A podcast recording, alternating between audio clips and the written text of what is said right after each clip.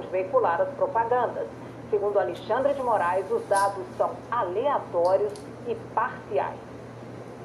Na decisão, o ministro Alexandre de Moraes afirmou que os fatos narrados pela campanha de Jair Bolsonaro na petição inicial, bem como no seu aditamento, não cumpriram exigências, tendo sido extremamente genéricos e sem qualquer comprovação.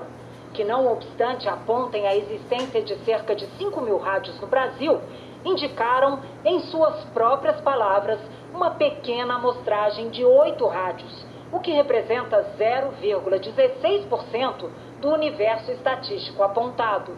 Sobre provas ou documentos, Alexandre de Moraes destacou que não trouxeram qualquer documento suficiente a comprovar suas alegações, pois somente juntaram documento denominado de Relatório de Veiculações em Rádio, criado por uma empresa não especializada em auditoria e cuja metodologia não oferece as condições necessárias de segurança para as conclusões apontadas pelos autores.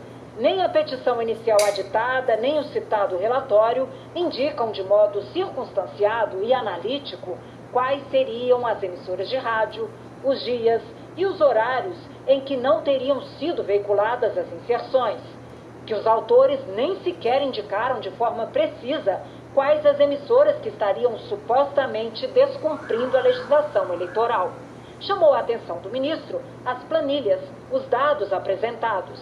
Pasmem, ainda que do exame do arquivo juntados pelos autores, não se extraem os dados apontados como aptos a amparar as razões apresentadas. Ao contrário disso, apenas são encontradas planilhas, a rigor esparsas, com dados aleatórios e parciais que tornam impossível chegar à conclusão sustentada pelos requerentes. A metodologia indicada pelos autores, portanto, conforme expressamente por eles reconhecido, adota o acompanhamento de programação de rádio captada pela internet, streaming, modalidade de transmissão que, como é sabido, não necessariamente veicula propaganda institucional obrigatória, o que também vale para a propaganda de natureza partidária e eleitoral. Isso porque as rádios são obrigadas a exibir a propaganda eleitoral somente nas frequências, nas ondas de rádio. Na internet, elas não são obrigadas a exibir. De acordo com a decisão, o autor, a campanha de Bolsonaro, não aponta nem tampouco comprova que a programação transmitida por ondas de rádio pelas diversas emissoras coincide exatamente com a programação transmitida pelo streaming.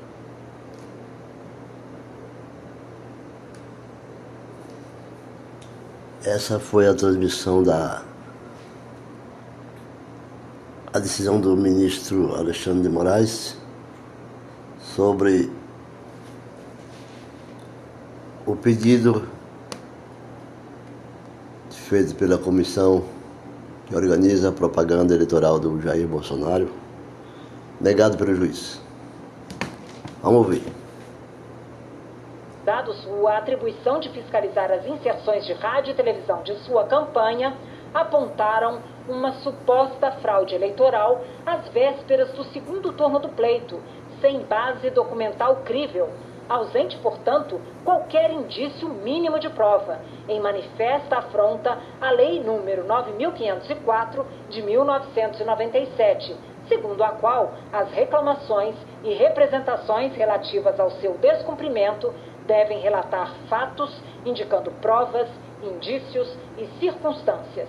E concluiu: diante de todo o exposto, indefiro a petição inicial em razão de sua inépcia, com a consequente extinção do processo sem resolução do mérito.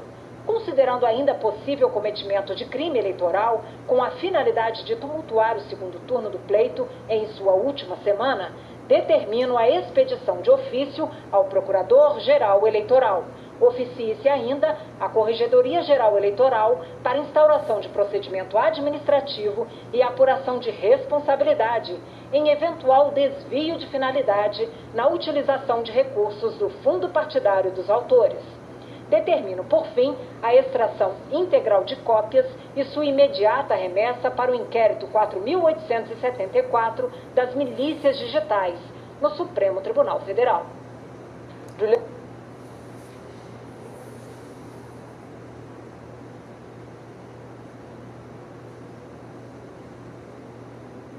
Bolsonaro voltou a questionar o número de inserções de sua propaganda eleitoral em rádio.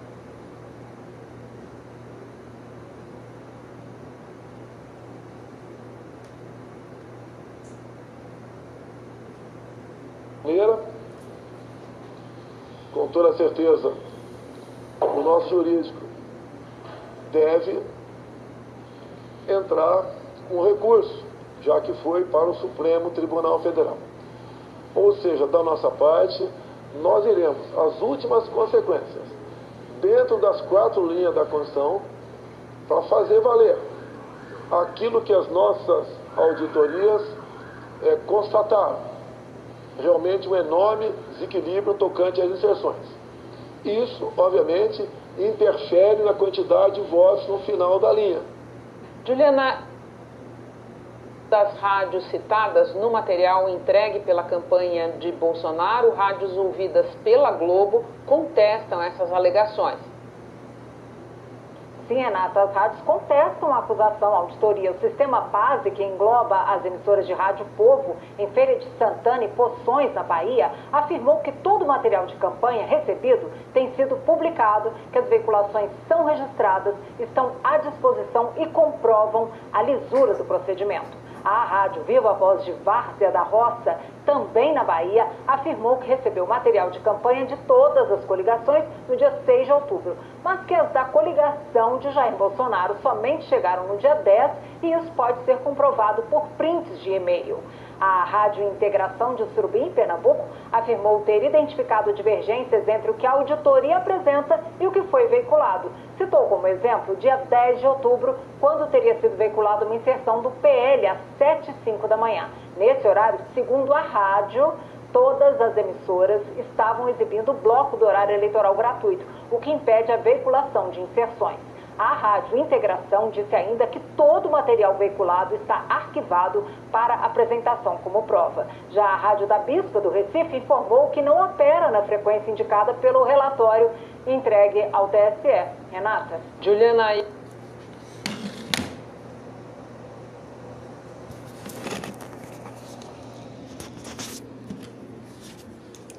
Em parte. Nós ouvimos a decisão sobre o pedido da, da investigação pedida pelo partido do presidente futuro, do presidente atual, né, e Jair Bolsonaro, Jair Bolsonaro e negado pelo Supremo, o ministro Alexandre de Moraes. Segundo as emissoras que exibiam o programa, estão arquivadas todas as programações que foram exibidas e nem todas as emissoras trabalham com transmissão de internet, né? Então, o Jair Bolsonaro dá entrevista dizendo que vai trabalhar entre as quatro linhas e não sei o que, que quer dizer com isso. Mas ele está querendo tumultuar o pleito eleitoral. Em outras palavras, ele está temendo a vitória do presidente oposto, o ex-presidente Lula. Ele está realmente vendo as atitudes que aconteceram, o desfecho e o desencaminho que teve essa luta política com esses candidatos que ele abraçou e colocou na linha de frente e colocou como amigos do verde e amarelo. Então, vamos esperar para que ele diz que vai entrar com recurso sobre a Lei 9.504, mais 97, e ele quer realmente uma solução que diz que vai reagir. Vamos esperar, espero que essa notícia seja guardada e vamos ter uma determinação e resiliência em tudo isso até o dia 30 de outubro. Fico por aqui. Obrigado.